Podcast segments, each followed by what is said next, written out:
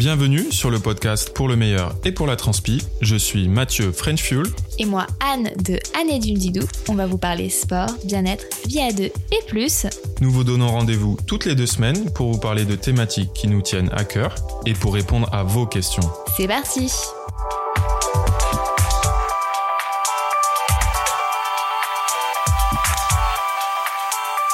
Bonjour à tous. Mathieu m'a demandé d'être super punchy pour cet épisode. Est-ce qu'il paraît que je suis pas assez punchy Voilà. Il dit que j'ai une voix de yoga.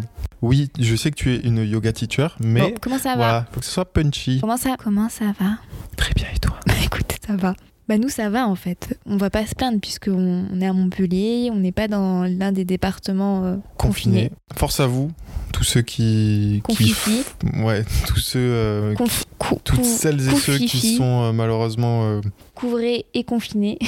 ouais, couvrés et confinés, euh, bah, on pense à vous et euh, on espère que ça va, ça va passer vite et, et du mieux possible. on pense très fort à vous. Euh, de toute manière, même si nous on n'est pas encore confinés, je crois qu'on va tous y passer un moment ou à un autre. Donc se faire les coudes, on est solidaires et on pense très fort à vous. Maintenant, ma tenue, Mathieu, Ma tenue. Mathieu. Bah oui parce que je pense à un truc que j'aimerais acheter après pour le pour Ah le printemps, voilà. Donc Mathieu, vas-y. Quel est le thème du jour? Non Oui, non, donne-nous de tes nouvelles un peu.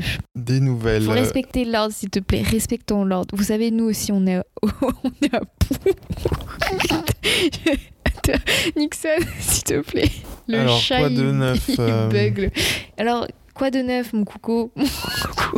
Quoi de neuf? Eh ben écoute, euh, pas mal busy par. euh, Busy? Ouais, busy Occupé. busy. Occupé, je fais les par, sous-titres. euh, par le boulot dernièrement. Quelques allers-retours à Paris, euh, il se fait notamment tester pour à ça. chaque fois donc, quand euh, il revient. donc euh, c'était bien intense, mais c'était excitant, c'était cool.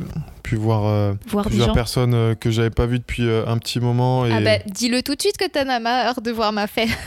Je n'ai pas dit ça, je ne le dirai pas. C'est ce mais, euh, mais voilà, sinon, euh, sinon c'est cool. Et niveau, euh, niveau entraînement, niveau physique, euh, ça se passe plutôt bien. Là, j'arrive à. J'ai j'ai repris, euh, on va dire, euh, un rythme assez, euh, assez traditionnel sur la partie course à pied et j'ai bien augmenté le volume et l'intensité. Donc je suis plutôt content. Mais il oublie de dire qu'en natation, Et en natation, quoi? Oui, euh, non, oui, je me suis fait. euh, je me suis un peu. Non, mais ça va mieux. Je suis parti un peu trop fort, on va dire, sur, euh, sur une des séances en n'étant pas assez échauffé. Et du coup, j'ai l'épaule gauche qui a un petit peu, un petit peu chauffé, je pense, au niveau de l'acromioclaviculaire, pour être précis. hashtag doc- Doctissimo, hashtag j'en sais rien, mais j'ai regardé sur Google. Non, mais c'est juste, ça m'est déjà arrivé. Voilà, c'est pas ce qu'il vient de faire. petite élongation, je pense. Moi, je pense que euh, t'as un cancer au niveau de l'omoplate. Moi, je. Oui, si je tape les mêmes symptômes, je suis sûre que je te trouve un Toujours truc plus. similaire. Sinon, euh, tout va bien et je pense que dès la semaine prochaine, je nagerai normalement. Les gens veulent savoir, Mathieu. Le, Et toi renforcement, le renforcement musculaire. Eh ben une séance, pas plus tard que ce matin. Je suis très fier de moi. Une séance par, euh, par mois. Une séance, euh, ouais. ah, si, si je me tenais à une séance par épisode de podcast, Bah, c'est à peu près ça ça, alors pas en ce mal. moment. Non, toutes les 2-3 semaines, ça serait pas mal. Et toi alors? Quoi de neuf? Que s'est-il passé? Et ben, moi, ça y est, mon livre est de sortie. Ouais. Il est, enfin, il est sorti. Pas de sortie. Il est sorti. C'est la force, la force d'être soi. Et alors, ça parle de quoi? Bon, euh, c'est un livre très engagé qui euh, guide, mais aussi euh, plein de, il est plein de conseils pour vous aider à prendre confiance en, en vous, et à utiliser le sport à bon escient et à, à bien vous épanouir dans un monde encore très sexiste. Voilà. Et ça ne parle pas que de sport. Enfin, c'est c'est autour du sport, non, mais. on parle de yoga, on parle de, de règles, on parle de périnée, on parle de, de féminisme, on parle de plein, plein, plein de thèmes. Je sais, je le vends très, très mal. Excusez-moi. C'est exactement ce que j'allais dire. Alors, il est bien mieux que, que la promo que vient de faire Anne.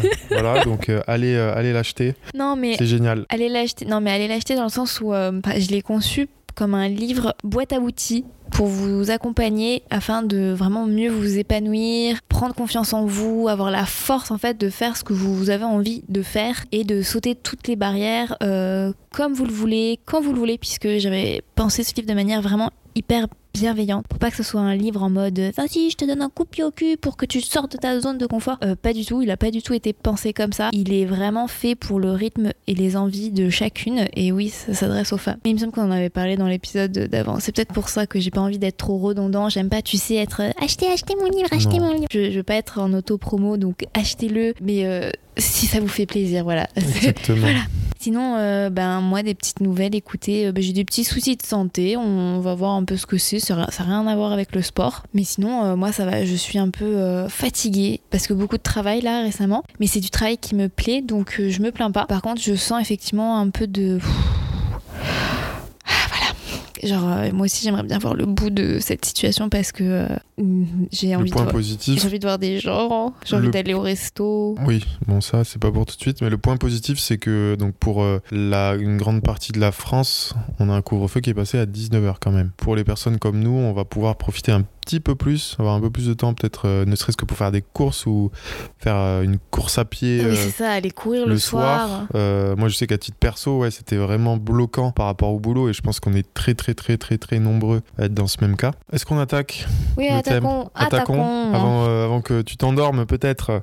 Allez, donc aujourd'hui on va parler d'un thème Il m'a dit d'être punchy. bah, qui, qui nous touche tous, hein, 100% des sportifs à un moment Tous et donné. toutes, soyons inclusifs. Tous et toutes, absolument. C'est la blessure. Voilà, la, la fameuse blessure. Donc, qu'on soit sportif euh, professionnel de haut niveau ou, euh, ou un niveau beaucoup plus. euh, Ou un pratiquant. ou un pratiquant Plus occasionnel. occasionnel. Exactement. Et bien, malheureusement, on y, a, on y passe. On y a tous droit à un moment donné.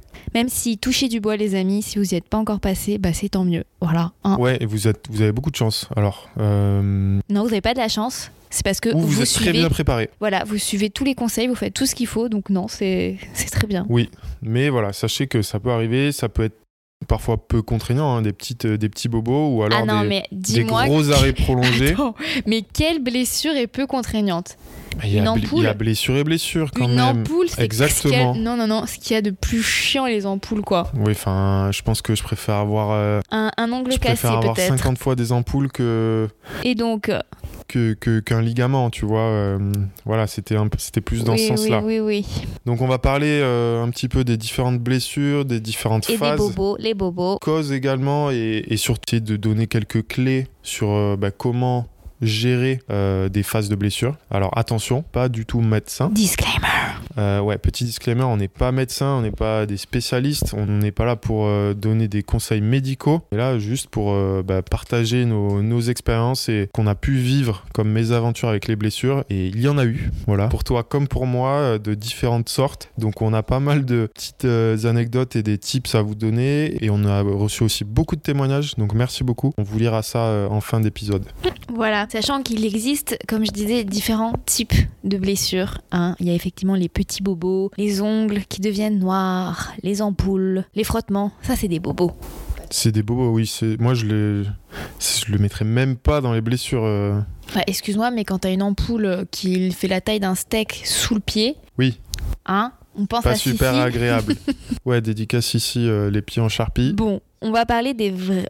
Bon, il n'y a pas de vraies bonnes euh, et de fausses blessures, hein, mais on va parler des blessures quand même qui concernent les coureurs et les coureuses. Sachant que je trouve que chez les triathlètes, il y a quand même moins de blessures. Ou ouais, c'est vrai, parce que c'est vrai que le, le sport est tellement entre guillemets tellement complet. Oui, donc il y a des, quand même des blessures qui sont plus spécifiques aux coureurs, puisque le triathlon, les sports se compensent, c'était des, des entraînements croisés, on vous parlera de ça un peu plus tard dans l'épisode. Mais donc on va vraiment se concentrer sur les blessures des coureurs et des coureuses. Donc il y en a des différentes sortes. Donc on a les fameuses tendinopathies ou tendinites, ça a été un peu renommé, mais c'est ça revient un peu au même, c'est des tendinites. Avec les fameux le syndrome De l'essuie-glace de l'essuie-glace, le syndrome aussi rotulien autour du genou, on en parle très souvent. Je ne sais pas quel coureur a échappé d'ailleurs un jour à à une blessure au niveau du genou. hein. On a aussi les fameuses périostites, il y a aussi toutes les tendinites au niveau des chevilles, il y a aussi tout ce qui est au niveau du bassin, des hanches précisément. Après, toutes les blessures peuvent avoir des causes différentes. Les causes, c'est soit des fois mécaniques, donc un déséquilibre postural, soit c'est aussi lié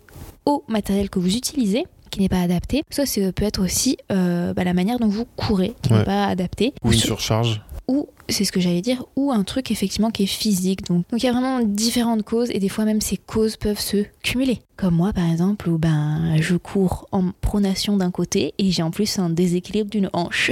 Magnifique. Donc euh, c'est magnifique. Mais la bonne nouvelle, c'est qu'il y a des solutions à tout et souvent ça ne rime pas forcément avec l'arrêt complet du sport. D'ailleurs, c'est souvent pas recommandé justement d'arrêter totalement le sport. Et là, forcément, vous vous dites ah donc ça veut dire que je peux continuer de courir? Alors non, non, non, non, non, non, on va pas commencer comme ça. Donc non, je vous vois venir. On peut continuer à courir alors? Non, on veut plutôt dire que vous pouvez continuer à avoir une, une activité physique en parallèle d'une blessure tant qu'en fait vous ne mettez pas en tension, tant que vous n'utilisez pas le membre. Mais on a aussi d'autres blessures qui sont peut-être un peu moins connues et dont on parle moins et qui pourtant peuvent aussi vous affecter. C'est le cas aussi par exemple des pubalgies, des fractures de fatigue. Il y en a encore énormément qui sont un peu moins connues. Et euh, quand on parle de blessures, il faut savoir que quand on est blessé, ça veut dire qu'on est déjà passé à un certain stade de la douleur, donc vous ne pouvez plus du tout pratiquer votre activité sans souffrir le martyr et même au repos, vous souffrez aussi de douleur. Or, c'est important, je pense, à revenir en fait sur ces différents stades de douleur parce que l'objectif c'est quand même d'éviter d'être blessé et de réagir à temps avant que la blessure en fait n'ait lieu. Ce stade-là, c'est le stade de la petite gêne. Vous savez, ce petit truc, vous le sentez, ta petite pointe. C'est ça, c'est la petite pointe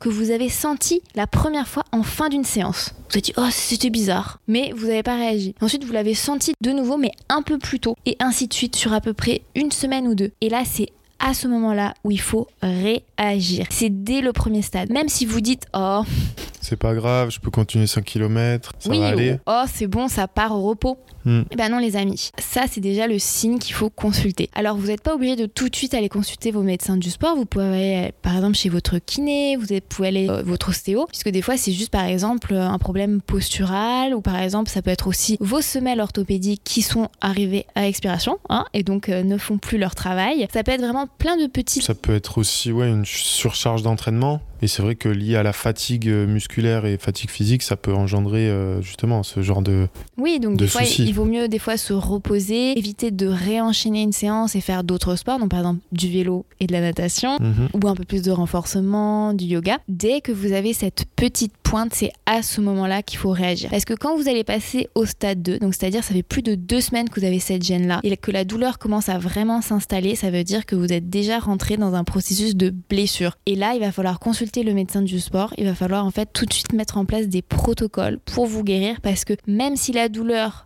oh bah vous pouvez quand même continuer à courir. Oh bah ça va, souvent, C'est vrai que c'est souvent le cas. C'est souvent le cas sur des douleurs notamment euh, musculaires ou tendineuses, où en plus, le, ce qui est traître, c'est que à chaud, à chaud, voilà, en général, la douleur s'estompe et voire même disparaît, et elle revient après à froid. Là où voilà, on commence à mettre un petit peu de glace euh, après la séance, etc. Mais quand, quand ça arrive, c'est que c'est déjà trop tard. Oui, donc ça c'est intéressant ce que dit Mathieu par rapport au stade 2. Donc en fait, la douleur souvent apparaît en fin de séance, peut disparaître justement quand vous êtes échauffé. Donc ça c'est intéressant. Euh, en fait, souvent la douleur quand elle va rester à chaud comme à froid, si vous êtes déjà même au stade 3, donc là, c'est clairement. Il vaut mieux arrêter. Là, il faut vraiment tout de suite arrêter et vraiment vite consulter parce que, en fait, une tendinite, ça peut dégénérer très rapidement. En fonction de chaque blessure, c'est différent. Mais vous, ce que vous devez retenir, c'est que ça peut dégénérer en fait. Donc par exemple sur les périostes, euh, donc c'est euh, à la base, ce n'est pas du tout osseux. Mais si vous continuez en fait à courir sur une périostite, vous pouvez tout à fait entraîner des blessures de fatigue au niveau du périoste. Donc là, vous êtes au lieu d'être parti pour on va dire 3, 4, 6 semaines de rééducation euh,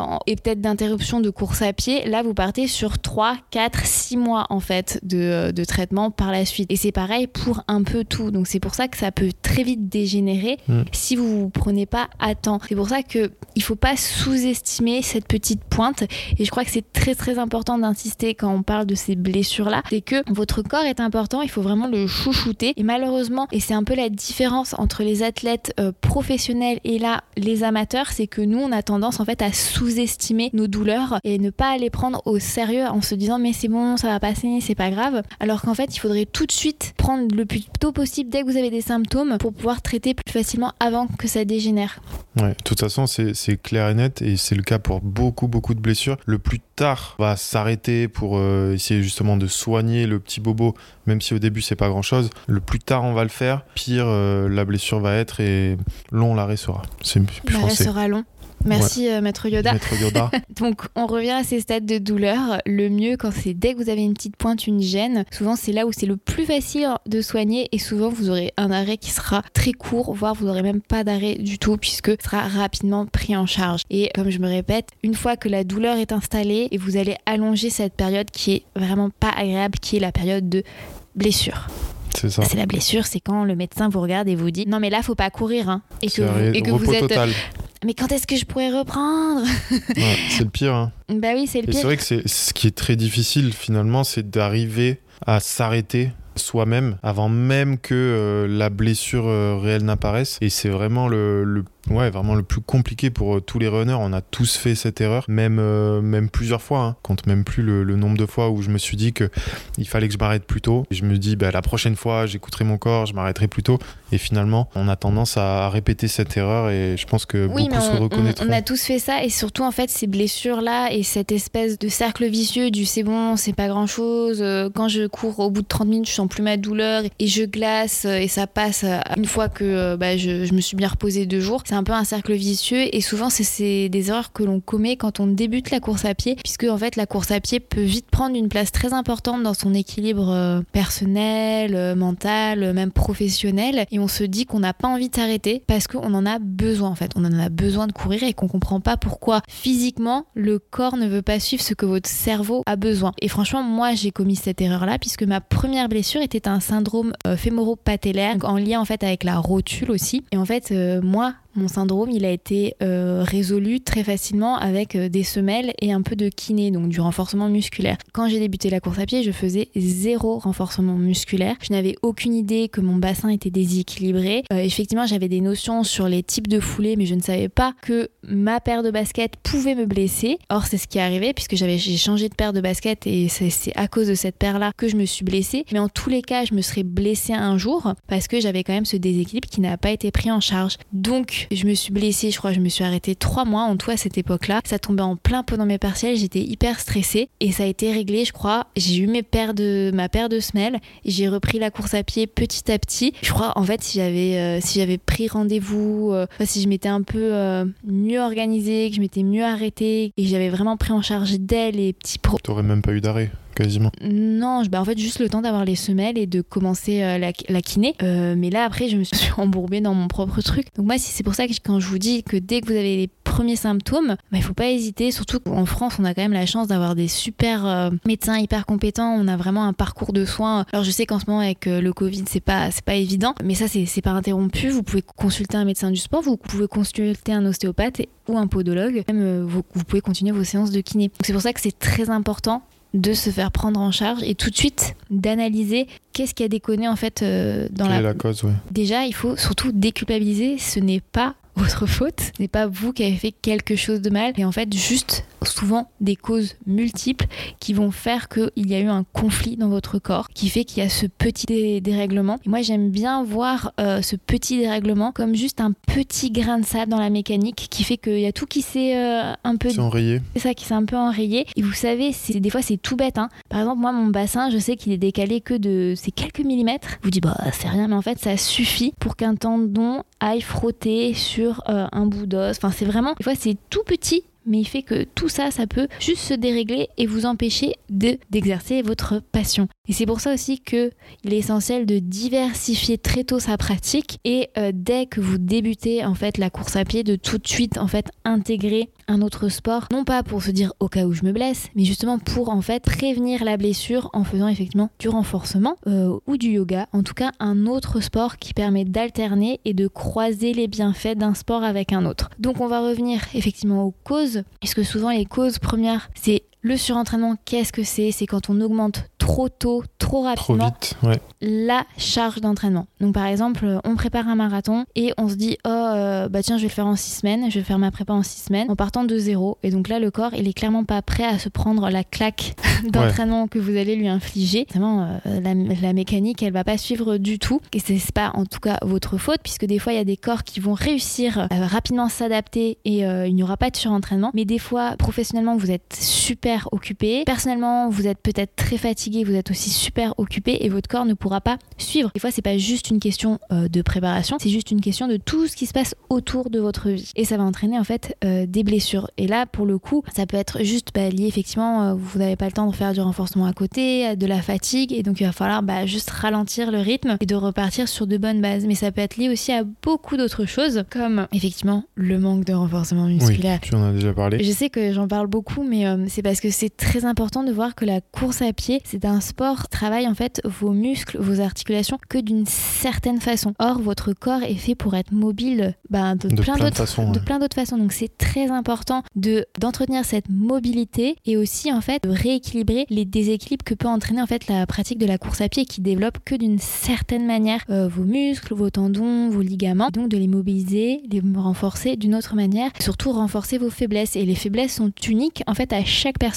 Euh, donc moi forcément moi je vous ai parlé de ma rotule mais Mathieu bah il a Moi, il y en a plein, non? Toi j'allais dire mais toi t'en as plein en fait. il y en a plein. Lui il a des problèmes euh, bah, de pubalgie hein parce qu'il fait pas assez d'abdos. Il J'en a des pro- pas beaucoup. il en fait pas.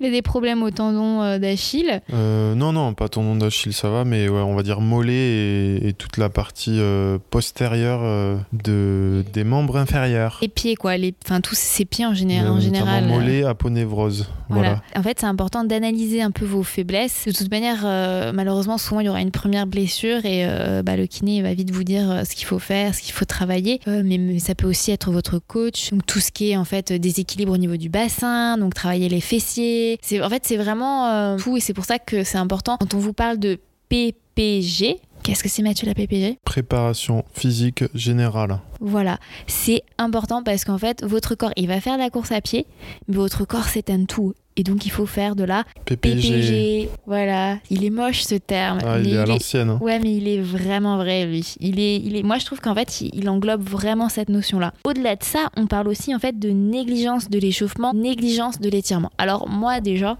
Moi, de l'échauffement, ça me connaît. non, en fait, il faut, franchement, le, je trouve que l'échauffement, c'est un peu, un peu surestimé. Moi, je vois des trucs passer sur Instagram où il y a des gens qui vous montrent des espèces de, euh, ah, des petits entraînements de foulée, de machin, de d'ouverture de hanche, de bidule. Euh, tu vas partir faire une heure Alors, ça- en forêt. C'est juste ridicule de t'entraîner à faire ça. En fait, tout dépend de l'entraînement que tu vas faire derrière. Voilà, mais en Et fait, ce ce qui- qui est ce- essentiel, c'est de ne jamais partir trop vite et de toujours adapter votre échauffement à ce que vous allez faire derrière. Donc, si par exemple, effectivement, vous allez faire des fractionnés, des trucs hyper intenses, musculairement parlant, oui, il faut faire un échauffement, mais peut-être pas forcément des échauffements avec euh, des, de la, des exercices de foulée, puisque là, on est vraiment plus sur la recherche d'efficience que d'échauffement. Donc, c'est pour ça que juste votre échauffement, il doit s'adapter à ce que vous allez faire. Et ça peut être tout simplement marcher à haute intensité 3, 4, 5 minutes et juste avoir les, le premier kilomètre vraiment de manière très douce et ensuite de partir de manière hyper progressive que bah, de faire euh, des trucs très chelous en devant, fait, devant le- votre porte d'entrée. Ouais, en- bah après, tout dépend aussi des besoins de chacun, mais en gros, la règle, c'est plus l'entraînement va être intense, Et notamment des, euh, des répétitions très courtes, mais très très intenses, hein. et on peut aller même jusqu'au, si on prend l'exemple des, des sprinters, où en fait, euh, les sprinters vont avoir un temps d'échauffement ultra ultra long et très progressif, qui va mener jusqu'à euh, justement les, répé- les répétitions de sprint qui sont euh, à bloc, et là, pour le coup, c'est vraiment...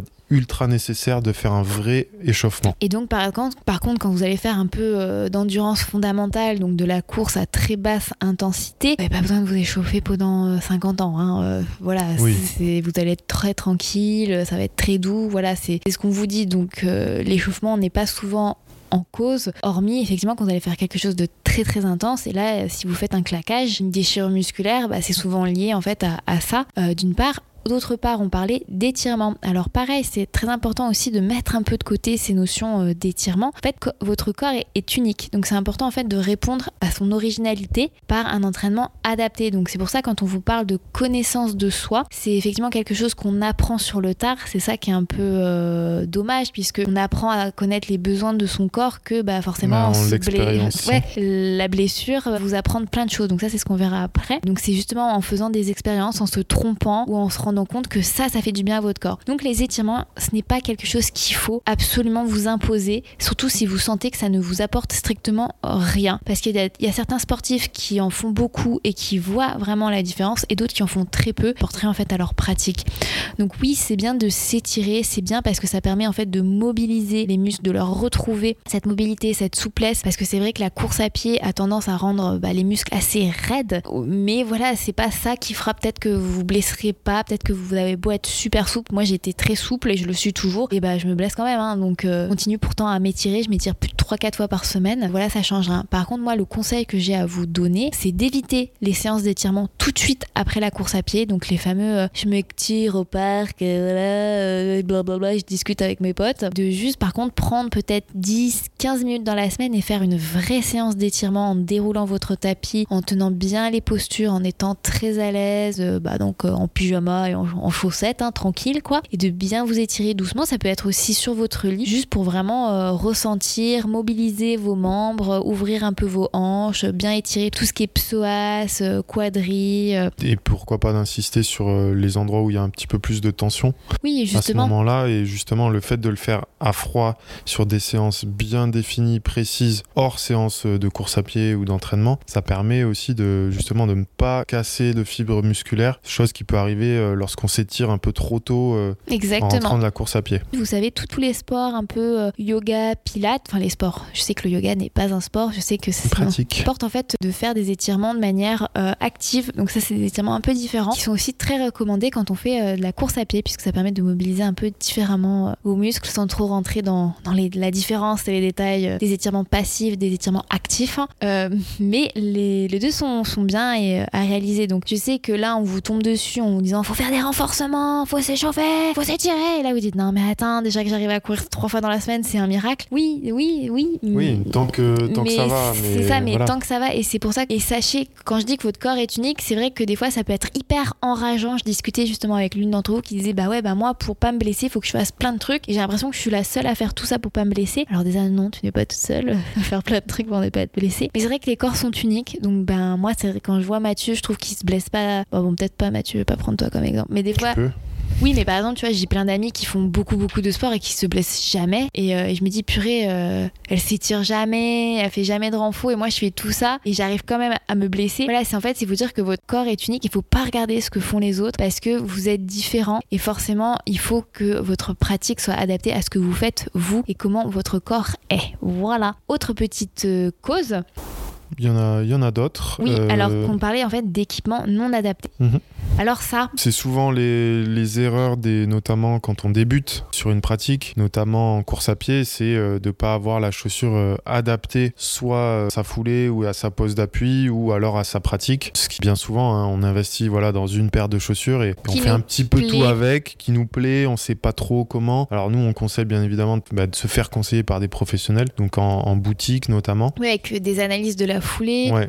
Après, il y a tellement de théories sur mais non, mais t'as pas besoin ou la pose d'appui, elle doit être comme ci, comme ça. c'est, en fait, si tu dois changer ta pose d'appui. Non, mais euh, j'ai envie de vous dire, franchement, quand on court trois fois par semaine et qu'on n'est pas là à faire euh, des, euh, des, marathons et des chronos, effectivement, c'est bien de, on va dire, de travailler sa foulée, de travailler en fait comment vous courez, votre posture, pour éviter les, les blessures. La chance d'un côté aussi d'avoir des bonnes technologies et que si vous voulez juste courir pour vous faire plaisir trois fois par semaine, c'est bien de faire du renforcement, mais aussi c'est sympa aussi d'avoir des, des baskets vraiment adaptées à que ça soit votre poids, au terrain sur lequel vous courez. Que mine de rien, euh, si vous vous retrouvez avec des chaussures pour courir des marathons sur euh, du, bitume, euh, alors que vous courez plutôt sur chemin. Parfois un peu glissant, ouais, c'est pas Il faut se dire que c'est important en fait de choisir un équipement adapté à votre pratique. Et je sais qu'au début, quand, quand, justement quand on commence la course à pied, bah, c'est un peu difficile de 130 balles dans une paire de baskets, qui est quand même souvent le coût d'une licence dans un club. Bon, je vous rassure quand même, il y a des soldes. les chaussures adaptées de 2017 sont encore super bien. Vous pouvez acheter en.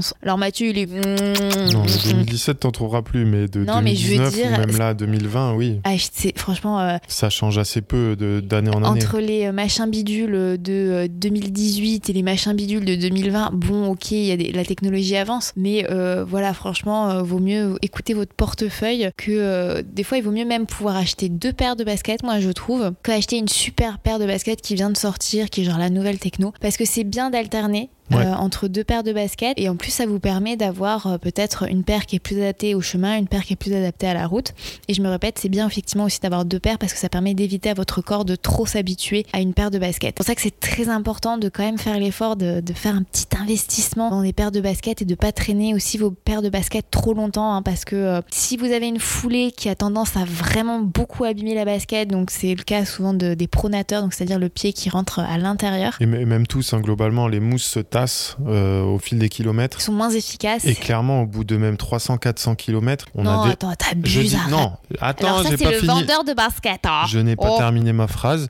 Ne je l'écoutez je pas. ne vais pas dire Il veut des baskets. je ne vais pas dire qu'au bout de 400 km la paire sera morte, mais en tout cas au bout de 400 km, qui correspond à peu près à la moitié de la durée de vie d'une chaussure. hein, Aujourd'hui, on parle de à peu près 800 km. À, à la moitié, c'est-à-dire 400, on a quand même euh, la mousse qui est plus ou moins tassée et du coup on ne bénéficie pas des caractéristiques et des propriétés euh, optimales de la mousse qu'elle avait au Oui, départ. c'est pour ça que c'est bien d'alterner, comme ça vous, vous Ouais. allongez ça. sa durée de vie et tu parlais des différents terrains donc d'avoir peut-être une paire trail une paire route mais il y a aussi euh, si vous faites par exemple principalement que de la route vous pouvez partir sur un un choix une paire euh, plutôt confort euh, pour les sorties longues les trucs comme ça et une paire un petit peu plus euh, légère un petit peu plus rapide pour euh, bah, la sortie fractionnée de la semaine et, et le Il semi-marathon faudrait qu'on fasse tout un épisode Un sur, bien choisir euh, ses baskets.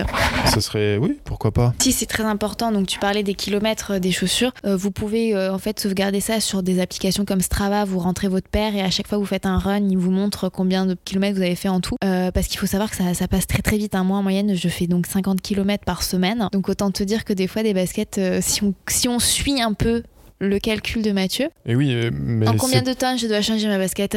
Eh ben, euh, eh ben, assez vite Voilà, donc, euh, donc non. Eh ben, en trois mois ouais en, bah trois oui, mois bah, c'est pour ça qu'il faut alterner Oui, c'est pour ça qu'il faut alterner. Mais par contre, une paire de baskets, oui, vous pouvez quand même Il y a des gens qui font 800, 1000 km avec. Hein. Mais c'est pareil, c'est pour ça qu'il faut faire. Dès que vous sentez une gêne, cherchez les causes. Est-ce que c'est peut-être pas la basket qui est un peu trop vieille? Est-ce que vous avez peut-être pas un peu mal au dos, aux hanches? Ça vous permet en fait de connaisser, de voir en fait un éventail de causes et de pouvoir petit à petit cocher. Bon, effectivement, c'est peut-être mes baskets, j'ai peut-être un peu trop poussé. Oh, bah peut-être que c'est pas mes baskets, mais peut-être que c'est mes semelles. Et d'ailleurs, on va justement parler des semelles orthopédiques. Orthopédiques, je le redis parce que c'est tellement moche ce mot. Je me souviens la tête que j'ai faite. des, des semelles. hein. Ouais, non, le pire, c'est les prothèses. Attends, c'est quoi Des prothèses pédi. Je sais plus. Il y a un autre terme Il y, a- il y a plein de petits termes Bah, pour ça les fait un semelles. peu. euh, ouais, je suis un papy, mais, mais en fait, euh, non. Oui, bah, ça me fait tout de suite penser aux chaussures immondes que Scholl vendait à un moment donné, tu sais, euh, dans- en parapharmacie, là, pour les mamies. Excusez-moi s'il y a des mamies qui nous, qui nous écoutent, pardon. Après, tu vois, moi, j'ai des. J'allais dire prothèses. J'ai des euh, semelles ortho euh, depuis que. Voilà, j'étais même pas majeur. Avant mes 18 ans, j'en avais, tu vois. Toi, t'es tordu. Depuis l'époque où je faisais du handball. Oui, bah, tu vois, moi, j'ai fait une tête quand le médecin m'a dit Bon, bah, je vais vous prescrire des semelles orthopédiques. Et là, j'ai fait What?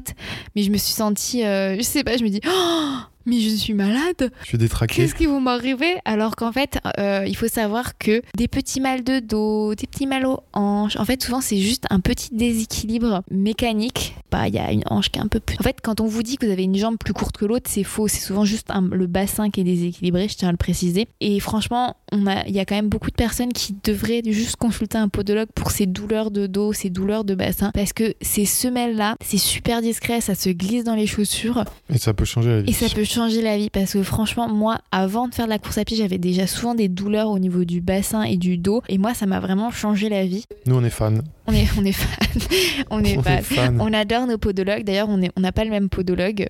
Moi, je suis toujours chez la même depuis très longtemps. Bah, depuis. euh, bah, depuis mes premières semelles. Et par contre, c'est très important de faire la différence entre des semelles pour la ville et des semelles pour le sport, euh, puisqu'elles sont vraiment différentes. Euh, les semelles pour le sport sont vraiment faites pour des pratiques sportives et donc sont très très résistantes. Donc quand votre médecin vous fait une ordonnance pour ça, quand vous téléphonez, c'est vraiment vers un podologue du sport. Voilà, c'est important cette différence-là. Et ensuite, il faut savoir que vous allez tout simplement euh, enlever la semelle euh, de propreté de vos baskets et glisser vos, vos nouvelles semelles. Peut-être qu'au début, il y aura des ampoules. J'allais dire, on a de sacrées collections, nous. Oui, alors nous on, nous, on enlève toutes nos Je- semelles. On a des tote bags entiers de semelles de propreté. Ouais. Mais là, c'est juste le confort. Et, et sachez qu'il y a un nombre de sportifs de haut niveau qui utilisent des semelles orthopédiques. Hein. C'est pas, pas un truc euh, juste pour les amateurs euh, et ça touche tout le monde. Oui, voilà, c'est ça. Et franchement, pareil, ça peut être une cause. Donc, par exemple, des fois, des semelles qui sont juste soit plus adaptées. Donc, ça arrive, votre corps change, votre corps évolue. Peut-être qu'en faisant du renforcement musculaire, vous avez réduit un déséquilibre. Peut-être qu'au contraire, vous avez créé un autre déséquilibre. Et donc, soit il faut retourner chez l'orthopodologue, pardon, pour qu'il réajuste, soit il faut carrément changer la paire, sachant que euh, la, la Sécu rembourse une paire euh, Par an. Et avant, par contre, d'aller chez le podologue, vous pouvez aussi aller chez votre ostéo avec votre paire de semelles pour voir si c'est la faute aux semelles ou si c'est juste que vous êtes coincé un peu le bassin ou coincé un peu le dos. Donc en fait, c'est vraiment plein de petites ficelles à tirer dès le stade 1. Je veux répéter, c'est dès le stade 1 qu'il faut tout de suite. Moi, dès que j'ai un petit truc, dès que j'ai un pet de travers, j'y vais parce que je sais que va me blesser. Donc je préfère tout de suite prendre en charge. Et euh, bah, c'était quoi? C'était en décembre dernier, je commençais à avoir mal au genou, euh, donc sur le bord extérieur. Donc je me dis, ah, bah ça, ça pue. Je sens la. Tu sens? C'est pas un TFL ça? Et en fait, tout de suite, je me dis, ça, dès que j'ai un petit TFL comme ça qui pointe le bout de son nez sur mon genou droit ou mon genou gauche, le genou, quand ça vient sur le genou gauche, alors ça, je sais que c'est vraiment les semelles. Mais là, j'ai eu un petit doute. Je me suis dit, bon, les semelles, par les cornes. c'est bizarre, mais je prends quand même rendez-vous chez le podologue avant d'aller chez le médecin. Et euh, bah, le médecin, il m'a dit, non, mais elles sont mortes les semelles, hein, hein donc euh, il faut aller euh, chez le podologue. Voilà, tout simplement. donc. Et petit tips par rapport au podologue, on... il est conseillé de voir un ostéo avant d'aller voir le podologue pour faire les semelles, justement parce que l'ostéo va pouvoir vous remettre d'aplomb. En, moi, enfin en tout cas. Non mais tu peux le dire. Donc si vous êtes complètement tordu là, vous avez une épaule qui est verrouillée. des fois on le sent pas forcément parce que. Oui c'est vrai parce qu'on s'habitue. Ça, se fait naturellement et le corps après s'habitue. Je peux vous assurer que 99% euh, des gens quand ils vont chez, chez l'ostéo, bah, il y a un truc à remettre droit quoi. Euh, parce qu'il y, a un petit décalage, il y a un truc euh, que ça soit en, haut du dos ou en bas du dos, enfin peu importe ou aux hanches, il y a très très souvent quelque chose et du coup c'est important de se remettre 100% on va dire euh, droit avant d'aller euh, chez le podologue faire ses semelles pour avoir des semelles qui sont vraiment adaptées euh, à ce corps. oui, en partant vraiment, c'est ça, en partant vraiment sur un alignement qui est biomécaniquement parfaitement équilibré. Voilà, c'est ce que tu voulais dire, mon petit jeune loup. Jean-Michel. Voilà.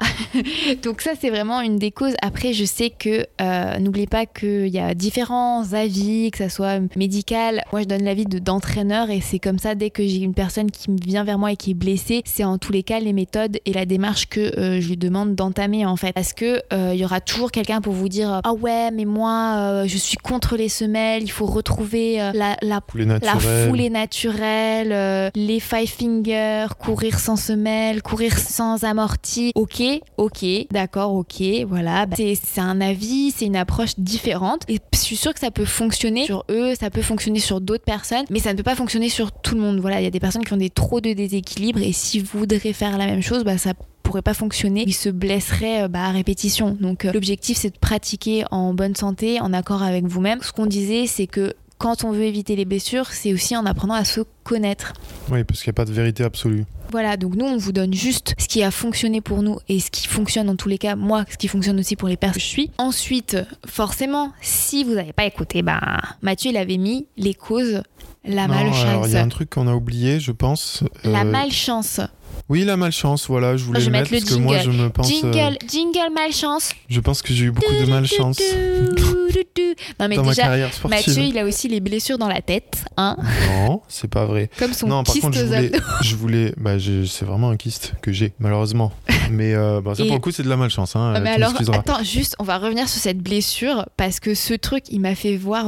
On était voir ah un ouais, gastro alors moi, je, faut dire que... Tout ça pour lui faire entendre qu'il fallait qu'il fasse plus d'abdos pour que le kyste arrête de bouger. Non, mais tu ne dis pas tout.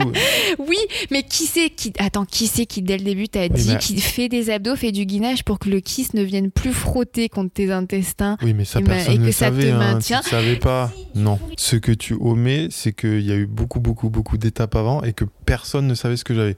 faut dire que c'est un petit peu ma spécialité d'avoir des blessures. Euh, bah, qui sont rarement, euh, comment dire, franches. et, moi, souvent, je me suis fait la réflexion, putain, j'aurais préféré me fracturer la cheville, euh, me faire une fracture et non, tout. Non, je, t'assure que non. Bah, franchement, tu pouvais, au moins, quand même pratiquer. Attends, non, alors, je pouvais pas. Ne dis pas ça pour respect à bah, tous les gens qui ont des fractures. Eh ben, non, mais force à vous, bien sûr. Non, mais euh, bien souvent, moi, je trouve que les, les, blessures qui sont justement voilà, tendineuses ou qui sont euh, toujours euh, on peut courir, mais ça fait mal, on peut reprendre, mais. Et ça, et, ça en fait, c'est le pire. moi, je suis 30 le spécialiste. À dire qu'il faut surtout pas faire ça. Je sais, mais, mais, mais c'est la réalité. J'ai eu les tendinites rotuliennes pendant deux ans et c'était comme ça. J'ai fait un milliard de soins et, on reprend doucement et ça va pendant deux semaines et puis, et puis au bout de trois semaines, ça je revient. Je trouve que t'es un peu hypocrite parce que, attends, Qu'est-ce que tu ne fais jamais, Mathieu, en ce moment? Du renfort, oui, d'accord. Donc, voilà. Alors, je reviens juste pour rétablir la vérité sur, ma fameuse blessure. C'était quand ça? C'était 2015, C'était sur pense. Euh, deux ans, moins. Ouais.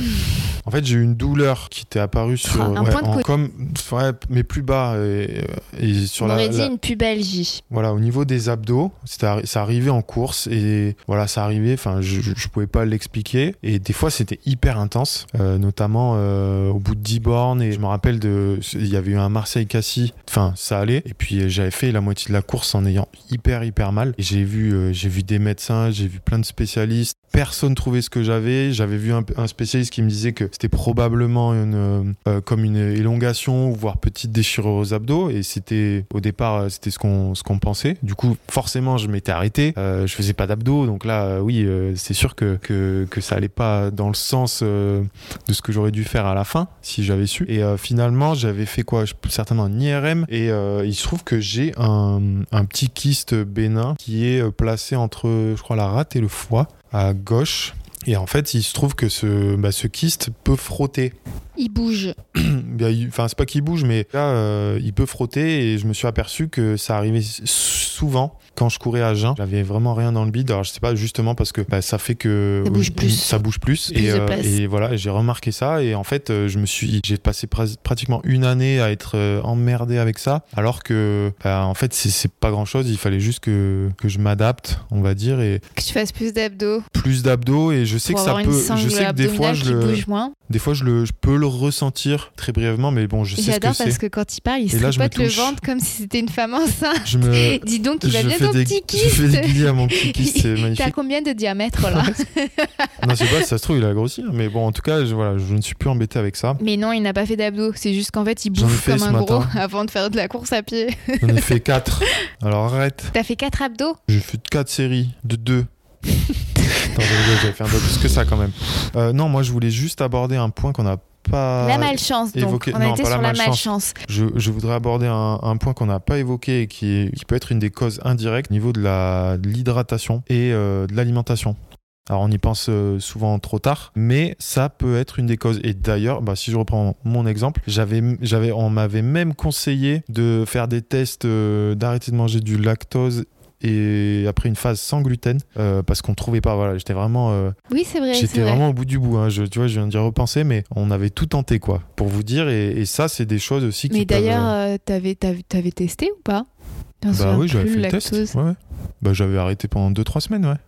Ça avait, bah, non, ça, ça... suffit pas, c'est trois mois. Ce qui est quand même important de préciser que dès qu'on retire un aliment, on commence à voir le, les résultats en fait sur, sur non non non sur sur son corps au bout de bien un, deux, plutôt trois mois en Ouais. fait. C'est comme la pilule, c'est au moins trois mois qu'il faut tester. Je reviens sur effectivement, tu as raison de bien parler de l'hydratation puisque souvent parce que autant effectivement l'alimentation peut, être un peu acide et en fait euh, aggraver euh, certains effets euh, on va dire qui sont déjà présents autant le manque d'hydratation peut vraiment créer des blessures donc c'est très très important de se pencher sur ce Et notamment les tendinites. Et ce qui est recommandé pour, euh, pour éviter les tendinites ou alors essayer de, de guérir en début de tendinite, c'est vraiment de, de s'hydrater euh, beaucoup. Très important. Oui, bien sûr. Et après, bon, pour l'alimentation, c'est un peu au cas par cas quand même. Puisque c'est vrai que si vous traînez depuis très très longtemps les mêmes blessures, les fameuses, euh, j'entends beaucoup souvent les périostites et les TFL, c'est bien effectivement de- d'explorer des fois d'autres Voie alternative. d'autres voies alternatives en plus, tout en conservant tout le reste, d'essayer de te dire bah tiens est-ce que je peux en plus tester ça si effectivement c'est une, une blessure qui hante littéralement. Ensuite, maintenant qu'on a parlé des causes, la blessure est arrivée, c'est trop tard.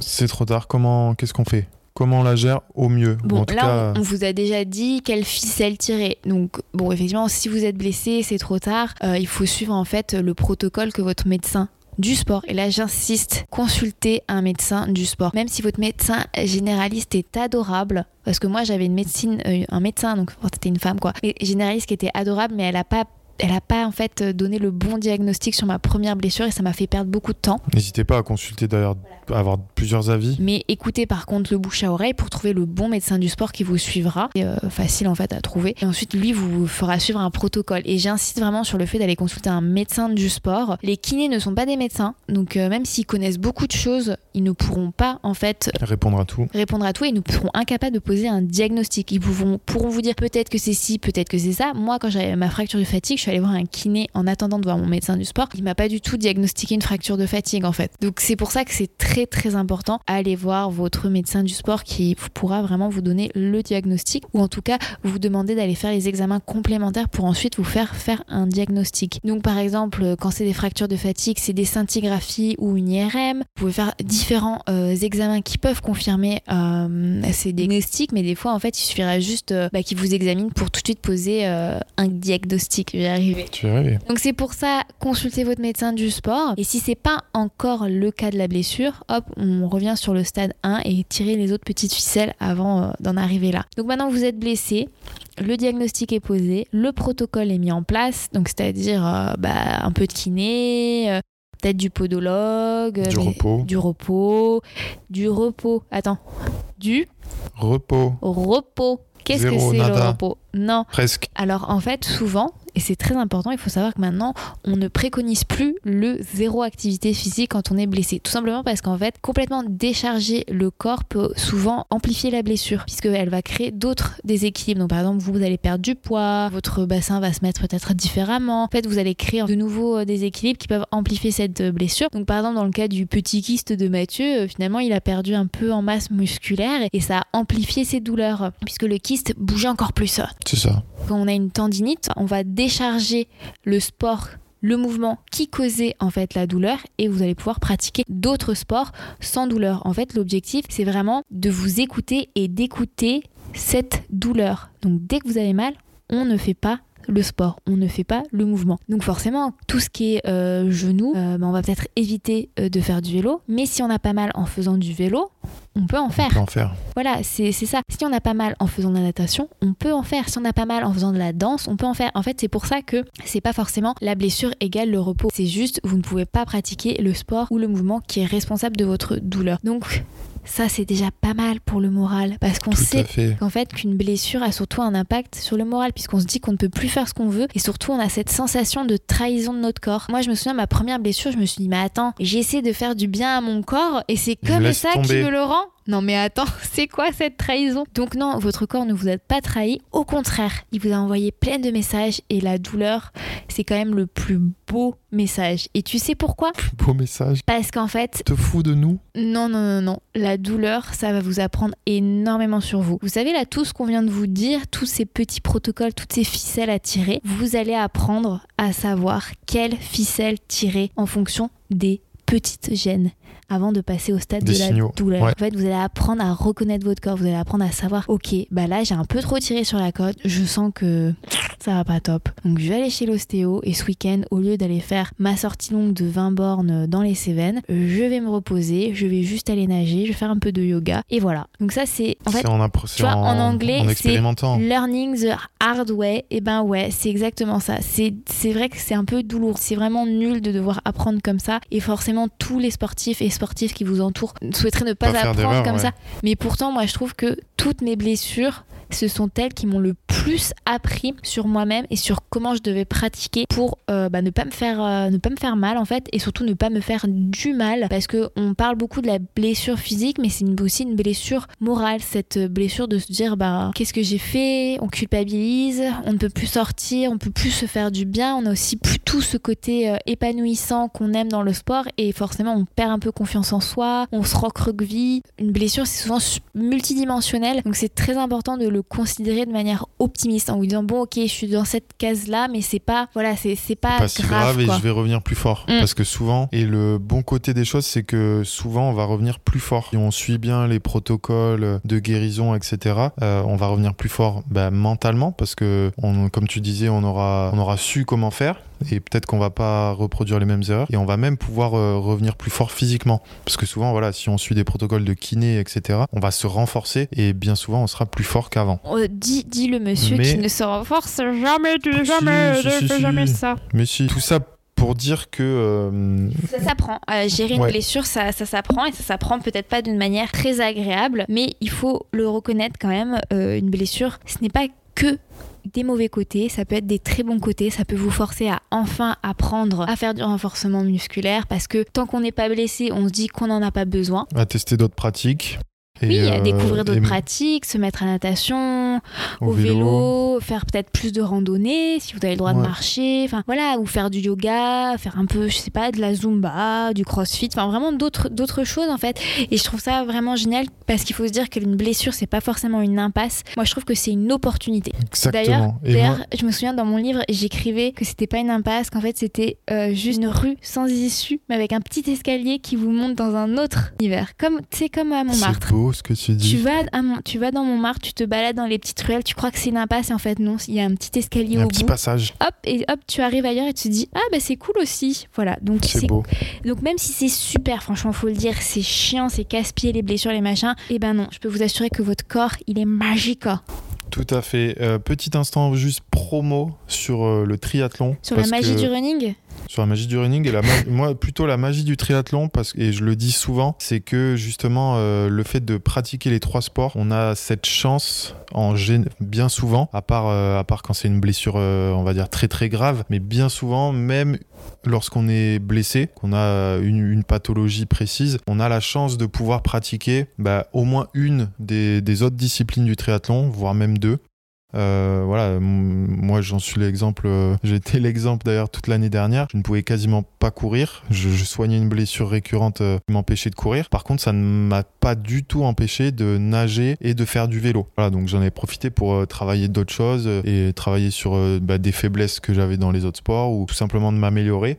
Et ça, je trouve que c'est vraiment la force de, du triathlon en général. Voilà, si on peut pas nager parce qu'on a mal à l'épaule, bah, on peut quand même courir, on peut faire du vélo, etc. Tout à fait. Et ça, en fait, je aborder. Vous n'êtes pas obligé de faire du triathlon pour être épanoui pendant une blessure. J'ai juste parlé en fait de l'entraînement croisé. Donc l'entraînement croisé, c'est euh, un peu, un- on va dire un peu comme la préparation, euh, Mathieu, la PPG. Euh, voilà. C'est juste en fait apprendre à croiser les sports et en fait à bénéficier des bienfaits de chacun pour éviter les aspects plus négatifs de chaque sport. Donc c'est vrai que si on fait que du vélo, eh ben on peut se blesser. Si on fait que de la natation, on peut se blesser. Si on fait que de la course à pied, on peut se blesser. Mais si on fait un peu moins de chaque et qu'on fait un peu de chaque, eh ben les sports se compensent, annulent les défauts de l'un et on n'a plus que les bienfaits. Voilà, c'est pour ça que c'est essentiel de croiser les sports. Donc c'est peut-être pas forcément faire du triathlon, mais ça peut être un autre sport qui vous plaît à vous. Voilà, tout simplement. Et ça permet que si on a blessé dans l'un, on peut quand même continuer l'autre en attendant.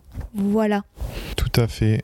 Alors, on a parlé des phases, des différentes phases des blessures et, la phase ultime qui est la guérison et la reprise. Et je voulais juste euh, faire un, petit passage sur euh, justement la reprise et les, risques ou les dangers que ça peut représenter, avec notamment euh, ce qui arrive, ce qui peut arriver très souvent, c'est vouloir reprendre trop tôt ou trop vite, ou tout simplement bah, vouloir trop vite récupérer son niveau d'avant. On parle d'une blessure qui, qui nous a mis un petit peu sur le côté pendant plusieurs mois. C'est bien souvent le risque, voilà, de vouloir se dire ah putain, j'avance pas. Avant je courais à, à telle allure, euh, j'ai envie de vite revenir. Et ça, ça peut être un risque de entre guillemets de rechute. Il faut être vigilant là-dessus. euh. Déjà, en fait, quand on reprend d'une blessure, c'est important aussi de suivre souvent un protocole de reprise et d'oublier, d'oublier la personne que vous étiez avant la blessure. Moi, par exemple, quand je me suis fait ma fracture de fatigue, j'étais en train de courir un marathon. Donc, euh, je courais, euh, je crois, 60 ou 70 km par semaine. Euh, je faisais des fractionnés pendant 20 km. Je te faisais des sorties Solide. longues. J'étais solide sur les appuis. Et et quand j'ai repris après ma fracture de fatigue, j'ai fait 4 bornes. J'ai fait 4 km. C'était combien de temps après Je me suis blessée en mars, j'ai commencé à courir en fin juillet, quasiment euh, Pas si long finalement, tu vois. bah, mars, avril, mai, juin, juillet, quasiment 5 mois. Ouais, ouais, mais oui. Oui, 5 mois, donc 4 ans béquille.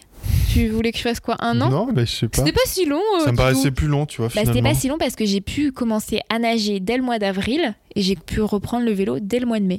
Ouais. Voilà pourquoi c'était pas si long. Enfin, si long. C'était super long, je suis désolée, mais moi j'ai vraiment pas des bons souvenirs. Vous n'allez pas reprendre de zéro, on peut vous rassurer. Votre corps a une très très bonne mémoire, mais il faut reprendre doucement. Voilà, il faut être super patient et reprendre sur de bonnes bases, justement. Donc il vaut mieux euh, reprendre euh, en faisant 4-5 km et oublier ce que vous faisiez avant. Mais voilà, n'oubliez pas que en fait ça va revenir super vite. Vous allez même être très surpris à quel point vous allez pouvoir refaire euh, ce que vous faisiez avant. Mais il ne faut pas se précipiter. Voilà, beaucoup de patience, de régularité, de progressivité pour pas retomber sur les mêmes travers euh, d'avant blessure, comme on dit. Et ne pas hésiter d'ailleurs à demander des conseils pour la reprise après des blessures. hein. Nous, sur le Dumdidou Atelier, on propose des programmes justement pour accompagner après les blessures, pour rééviter les blessures. Ouais, parce que en plus, on, on- ça, ça peut générer euh, un phénomène de compensation. Mais surtout qu'on se retient souvent, parce qu'on on a peur de se refaire mal. exactement. Moi, ça m'arrive euh, plein de fois. Et, et le problème de ça, c'est que souvent, on peut même inconsciemment modifier, euh, si on prend l'exemple de la course à pied, modifier un peu sa foulée et ce qui peut engendrer d'autres blessures. Moi, ça a été le cas euh, bah, dernièrement euh, sur le, le syndrome fémoropatellaire que j'ai eu là en, septembre, qui était directement lié au fait que, alors j'ai eu une surcharge de d'entraînement, un volume qui a augmenté trop vite, alors que je revenais de blessure et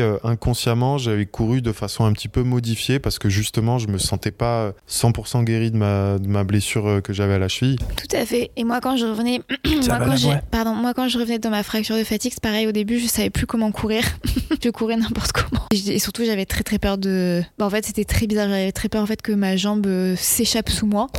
Sympa. Bah oui, mais c'est en fait c'est quand je me suis fait ma fracture de fatigue, c'est la sensation que j'ai eu. J'ai l'impression que ma jambe partait. Donc euh, moi j'ai une blessure, blessure, je précise au col du fémur. Donc c'est un peu c'est l'os en fait qui, qui relie votre jambe euh, à votre buste, voilà, euh, pour faire grosso modo. Donc c'est vraiment la sensation que j'ai eue. Voilà, donc c'est c'est un peu important.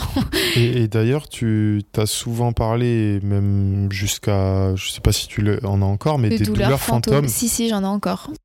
J'en ai en ce moment en plus d'ailleurs. Ah bon? C'est trop chelou pendant que je cours, j'en ai. C'est Et je- mais, bizarre. pas- mais non, mais je reconnais que c'est des douleurs fantômes parce que c'est exactement les douleurs de ma fracture fatigue. Alors je sais très Mais bien que j'ai pas qu'est-ce une que les fracture de douleurs fantômes? Bah, c'est bien que t'en parles. Je pense qu'il aurait fallu faire un épisode entier sur les fractures de fatigue. D'ailleurs, les amis, il y a un article très très long sur mon blog sur les fractures de fatigue. Euh, je vous invite à le lire parce que je sais que c'est euh, qu'en ce moment d'ailleurs, beaucoup de personnes en souffrent parce que les fractures de fatigue, ce n'est pas que pas que des fractures physiques, c'est aussi des fractures de stress et le stress, ça se passe aussi dans la tête. C'est important de le préciser. Ça s'appelle comme ça d'ailleurs en anglais. Stress fracture. Ouais, oui, oui. Les douleurs fantômes, c'est des douleurs qui n'ont lieu que dans votre tête et qui, c'est des douleurs qui sont très trompeuses. Vous avez vraiment l'impression d'avoir mal et en fait, ça se passe dans votre tête. Il y a littéralement rien et c'est très très difficile. Et ça reproduit la douleur de Que ça la se reproduit euh, l'effet d'une vraie douleur. Alors c'est pas aussi intense qu'une douleur, euh, d'une vraie douleur, mais en fait on a l'impression que euh, bah, c'est comme si c'était une petite pointe. On se dit oh là là, euh, j'ai j'ai l'impression d'avoir euh, d'avoir ma, ma je sais pas ma tendinite qui revient, alors qu'en fait c'est juste le cerveau qui a peur et qui, qui a peur en fait de se refaire mal. Et donc c'est pour ça que c'est très important quand on reprend de reprendre doucement pour pouvoir dompter ces douleurs euh, fantômes. Après je pense pas qu'on ait trop de douleurs dans des, des douleurs fantômes dans tout, tout ce qui est les affections musculaires, tendineuses euh, ou même ligamentaires. Mais euh, voilà, des fois au début, vous aurez l'impression d'avoir euh, des petites douleurs, des petites pointes. C'est pour ça qu'il faut reprendre doucement pour éviter que ces fausses pointes se transforment en vraies pointes parce que vous compensez. Voilà. Mais oui, les douleurs fantômes, c'est Ça a l'air super. c'est super.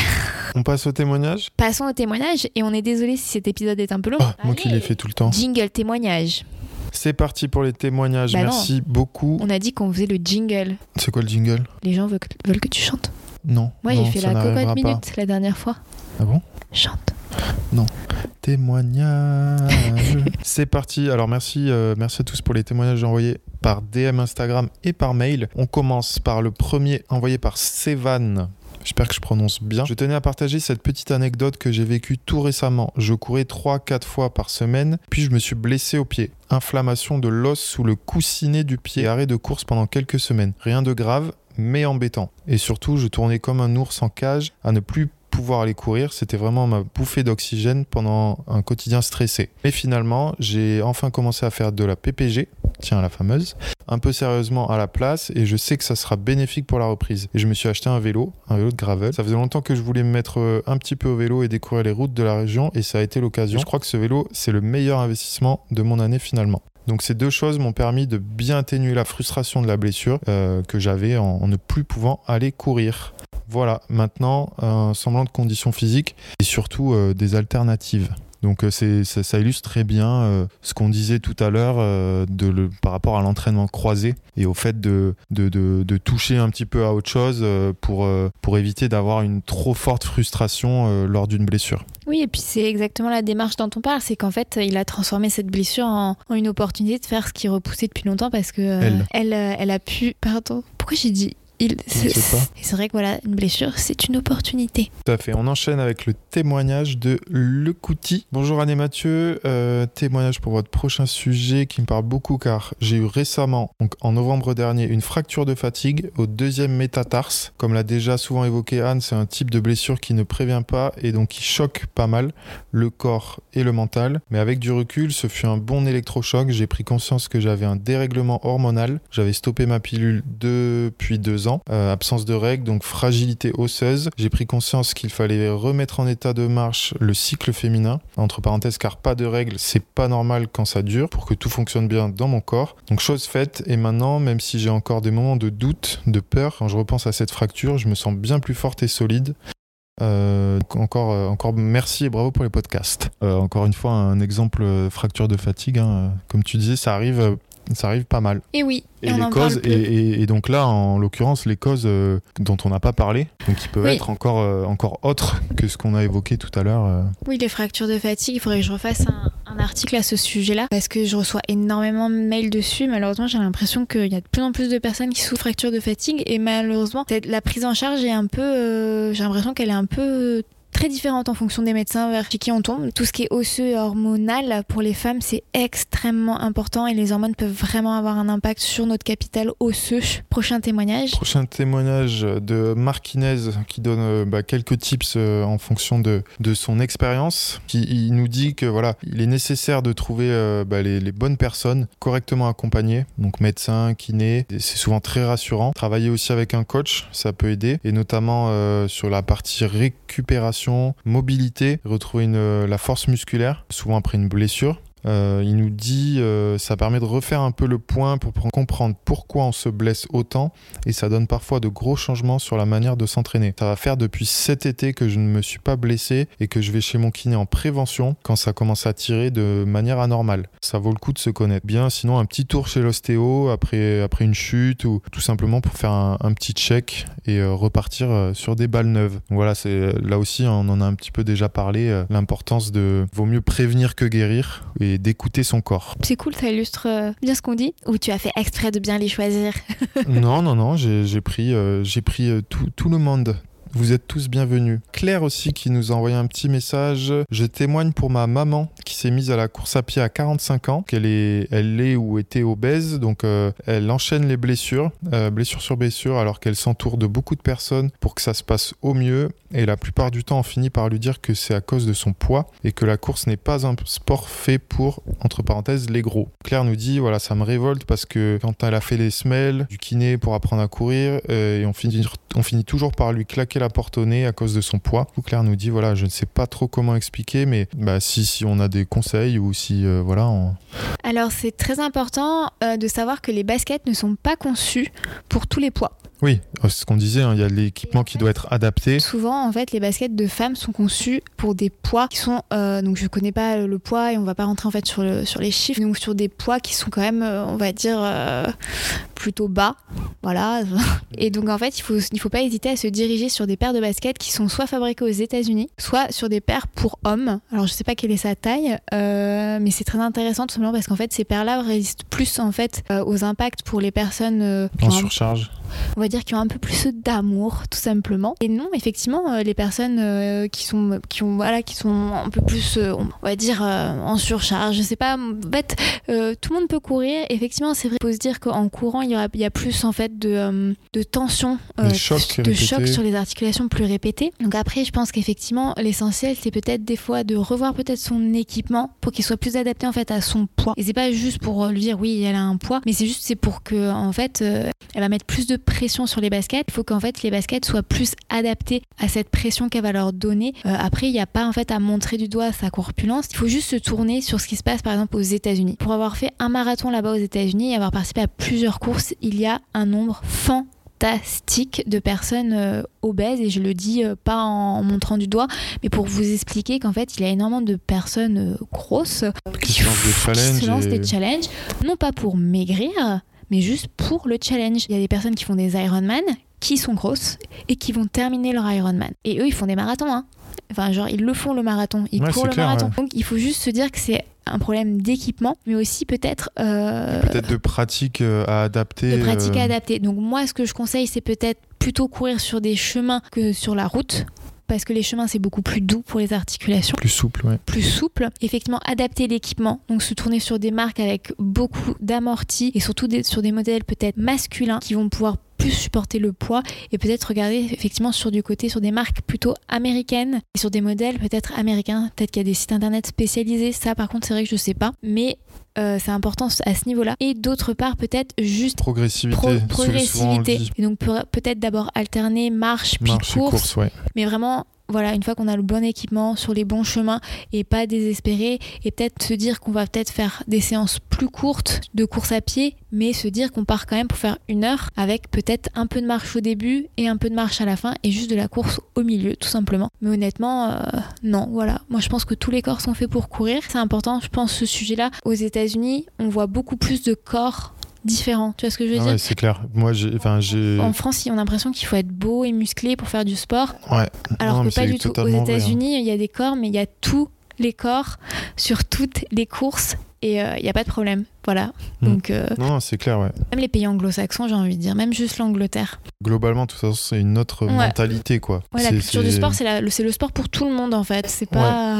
Et bien souvent, euh, c'est beaucoup plus valorisé de, bah, de finir un marathon ou un Ironman, euh, bah, justement, quand on n'est pas censé euh, avoir le, le corps adapté Oui, pour ça. ça. Euh, et même moi, hein, je trouve qu'il enfin, voilà, il y a, y a presque plus de mérite, hein, parce qu'on On l'a déjà dit d'ailleurs. on a plus de enfin voilà une personne qui est en surpoids euh, aura forcément plus de difficultés euh, arriver au bout d'une de la même épreuve qu'une personne euh, ultra fit euh, qui s'entraîne euh, 20 heures par semaine quoi enfin c'est c'est- là ça tout le monde peut le comprendre donc euh, Claire euh, bah, courage à, à ta maman et, euh, et on est persuadé qu'elle va pouvoir reprendre euh, voilà petit à petit avec le bon équipement Oui. J'enchaîne sur le témoignage de Seda. Il nous dit Je vous envoie un message sur les blessures. Il y a deux ans, j'ai participé à une traversée de l'Australie à vélo, d'ouest en est. Ça a l'air super cool. Et je me suis blessé au. Jalousie. Moi, j'avoue. Il a pas envoyé de photo. Elle. Elle a pas envoyé de photo. Eh ben non, tu pourras euh, du coup nous envoyer une petite photo, euh, ça nous fera plaisir. Et donc traversée euh, de l'Australie d'ouest en est, je me suis blessé au tendon d'Achille. J'ai voulu continuer, mais j'ai été contrainte d'arrêter non seulement le voyage, mais aussi le sport en général pendant trois mois. Avec le recul, je sais maintenant que si je suis la sportive que je suis actuellement, c'est grâce à ce que cette blessure m'a appris. Et c'est un peu ce qu'on illustrait, c'est qu'on apprend en, faisant des erreurs, et la blessure en, fait partie malheureusement. Un témoignage de Aline. Bonjour. Il y a un an et demi, à la fin de ma prépa pour un semi, très grosse douleur au genou. J'ai fait un IRM, mon genou est normal, enfin était normal. Le médecin du sport me dit que j'ai un syndrome rotulien et me prescrit des séances de kiné. Les séances de kiné passent, mais ma douleur est toujours présente. Médecin et kiné me disent que ça va passer, que les, douleurs étaient dans ma tête. À la fin du premier confinement, je décide de changer de médecin du sport parce que les douleurs sont toujours fortes. Il s'avère que la tête de mon péroné n'était pas dans l'axe. Rien à voir avec un syndrome rotulien et mes douleurs avaient bien une cause. Donc, euh, comme le dit mon nouveau médecin du sport, ne restez pas avec des douleurs. Le diagnostic peut être long, mais ça en vaut la peine. Donc là, là, ça illustre euh, ce qu'on disait, hein, de pas hésiter à, à essayer d'aller avoir des diagnostics d'autres euh, d'autres spécialistes. Oui, surtout si le problème n'est pas résolu, quoi. Alors, c'est pas forcément rabaisser euh, le diagnostic du médecin 1, c'est juste que peut-être que le médecin 2 aura euh, une autre expertise, une autre expérience, qu'il aura peut-être déjà vu ça chez un autre patient et pourra mieux vous conseiller. Et les médecins n'ont pas la science infuse, hein, ils peuvent passer à côté de choses. hein, les médecins ne comme sont pas tout le monde. Dieu. Voilà. Aussi, j'aimerais préciser une autre petite chose qui est plutôt liée au sexisme. Faites attention, les douleurs chez les femmes sont souvent, comment dire, les diminuer. Ou Tu vois ce que je veux dire les On va- dénigrer un peu. Oui, on va souvent dire Ah, c'est bon, c'est un peu dans sa tête, euh, gna gna gna. Alors n'hésitez pas à insister, quoi. Et je te signale que toi, tu me disais ça, hein, souvent, sur oui, mes toi, blessures. alors, parce qu'on trouvait pas. Ouais, mais c'est dans ta tête, euh, gna gna gna, t'as tout c'est le temps pas, mal. c'est pas vrai, Ouais, c'est ouais, pas ce que j'ai. C'est Si, pas si, ce que si. Mais je me Math- rappelle. c'est pas vrai. Parce que le problème de Mathieu, et moi en fait ça m'énerve très rapidement, c'est que tu lui donnes des conseils pour pas qu'il se blesse, tu lui donnes des conseils une fois qu'il est blessé, sauf qu'il n'écoute jamais. Quand est-ce que tu as écouté un de mes conseils? Qu'est-ce que tu disais? Jamais, jamais t'écoutes mes conseils. Si, Et une fois un qu'il a tard. Le pire, tu vois, c'est qu'il va chercher. Moi, ce qui m'embête, c'est que tu vas chercher des conseils partout. Souvent, c'est exactement les des conseils que, bah après, que oui. moi je t'ai donné. Et le, et le gars, il me dit Ah oui, il pas médecin. ah oui, il m'a dit de faire des abdos. Euh, oh, ah bon Et qu'est-ce que. Ah ouais, c'est c'est pas ce que ta nana t'a dit il y a six mois? Mais les tiens sont trop durs. Dernier petit témoignage, et c'est vrai qu'on en a reçu beaucoup. D'ailleurs, merci beaucoup, parce que Mathieu, des fois, il fait pas l'effort de vous répondre. Alors moi, Si, je fais si, l'effort si. de vous Non, répondre. c'est pas vrai. On répond à tout le monde, euh, notamment voilà ceux qu'on bah, qu'on lit euh, dans le podcast. Donc là, dernier témoignage donc euh, envoyé par mail par Chloé. Retour d'expérience sur les blessures. Je m'appelle Chloé, je pratique le triathlon depuis deux ans avec une préférence pour la course à pied, mais j'ai plutôt un background natation, notamment natation synchronisée. Je me suis blessé fin 2020. Périostite tibiale postérieure de gravité moyenne. C'est arrivé suite à une augmentation trop rapide de mes distances en course à pied. En sortant du deuxième confinement anglais, en décembre, j'ai voulu décompresser, me faire du bien au moral et courir un maximum. Je n'ai pas écouté mes sensations corporelles et j'ai continué l'entraînement avec des longues distances, 15 à 20 km en, en sortie longue, car ça me donnait voilà, une sensation de liberté. We feel you, euh, surtout après les confinements. Donc début janvier, j'ai pris la situation au sérieux car j'avais des douleurs insoutenables dès le réveil et je devais me tenir au mur à la sortie du lit pour réussir à marcher. Malgré cela, j'ai continué de courir mais ne, ne pouvais pas faire plus de 2 km. Donc gros coup au moral, sentiment d'impuissance et d'étouffement. Pas du tout envie de faire du home trainer, j'étais démoralisé. J'ai consulté un kiné qui m'a énormément aidé à relativiser, à, à retrouver du plaisir dans des exercices simples, me redonnant de la mobilité. J'ai enfin repris la course à pied, mais je dois faire attention. Ce sport reste ma bouffée d'air et je suis fier d'avoir fait la démarche d'aller consulter un kiné. Bref, très facile de se blesser dans cette période de Covid qui est euh, extrêmement difficile au moral, tant plus que lorsqu'on se sert du sport pour euh, bah, prendre soin de sa santé mentale. Voilà. C'est vrai, je crois, que, c'est un peu difficile pour les personnes qui ont des douleurs de faire la démarche de consulter un médecin. Peut-être parce qu'elles se disent que c'est leur faute, peut-être parce qu'elles se disent que bon, le sport c'est superficiel, il y a des choses plus importantes. C'est pour ça qu'on insiste pour vous dire que c'est votre santé et qu'il faut pas que ça dégénère à ce point que ça vous gâche l'e- l'existence. Ça fait très mal au cœur d'ailleurs de lire que ça a pu la, mettre ben, dans une telle situation euh, moralement. Et donc c'est pour ça qu'on on se répète, mais euh, c'est important. Faites la démarche d'aller consulter, surtout que vous serez beaucoup plus soulagé à tapoter sur Doctissimo comme le fait Mathieu, ou même ou à aller sur Instagram et demander des conseils, parce que je le répète, votre corps il est unique et il faut vraiment qu'il soit pris en charge. Il le mérite il le mérite. Donc c'est pour ça que euh, il faut vous chouchouter il faut aller consulter. Et c'est pas vous, vous creuserez pas le trou de la sécu en allant euh, chez votre médecin euh, du sport. Voilà. Au contraire le sport c'est la santé. Donc plus vite vous êtes remis d'aplomb plus vite vous pourrez refaire du sport et donc ne pas tomber malade. La, la boucle est bouclée non? Oui, on a terminé les témoignages.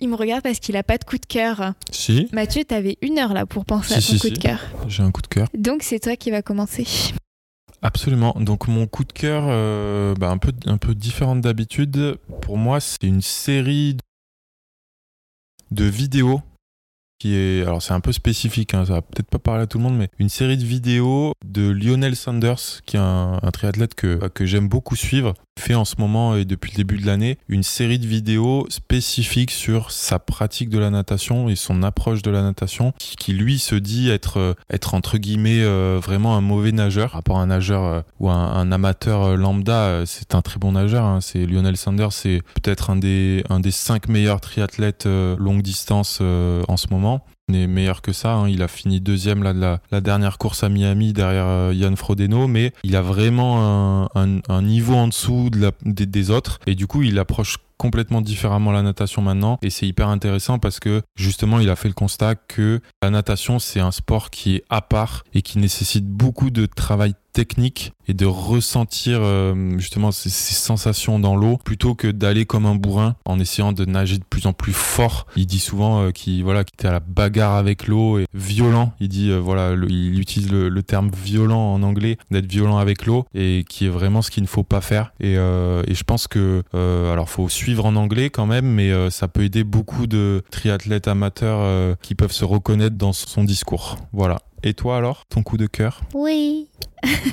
Et ben moi, c'est pour un compte Instagram que j'ai déjà partagé d'ailleurs. En fait, j'ai deux coups de cœur. Ah ouais, toi t'en as deux. Non, ben je vais me concentrer sur un. J'adore vous partager des petits coups de cœur d'ailleurs sur Instagram. Alors n'hésitez pas à me regarder mes petites stories. Euh, ça s'appelle la Minute Culture. La .minute.culture. Voilà, tout simplement. C'est Amy Junot qui administre ce compte Instagram et euh, les stories et c'est surtout les stories que moi que j'aime beaucoup. D'ailleurs vous pouvez retrouver euh, les stories à la une sur le profil. En fait elle fait euh, des petites stories hyper éducatives sur euh, bah, sur un sujet. Ça peut être une œuvre d'art ça peut être un artiste ça peut être un courant artistique. Et vous allez apprendre plein de choses en l'espace bah, de sa story. Donc c'est bon c'est pas une minute. Des fois c'est un peu plus long. Mais c'est fait de manière super super fun. Donc là, par exemple, Raphaël, il y avait toute une minute culture sur lui avec plein de petites anecdotes super sympas qu'on ne sait pas forcément sur lui et avec une approche pas trop euh, pompeux, quoi. C'est hyper accessible, c'est drôle. euh, Enfin voilà, moi je trouve ça super fun et donc je,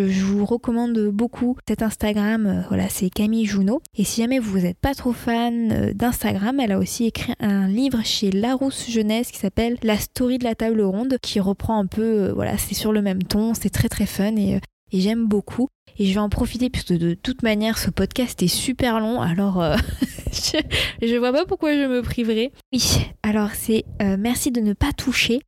C'est Arte FR. Donc bah pardon, c'est aussi sur Instagram. Mais je suis sûre que vous pouvez retrouver euh, cette chronique de Hortense Belle-Haute, Hortense Belle-Haute, qui est auteur et professeur d'histoire de l'art. Et c'est pareil, c'est une approche euh, des œuvres d'art, un peu en mode coulisses, euh, tout ça remis au goût du jour, euh, avec plein de petits sous-entendus sexuels.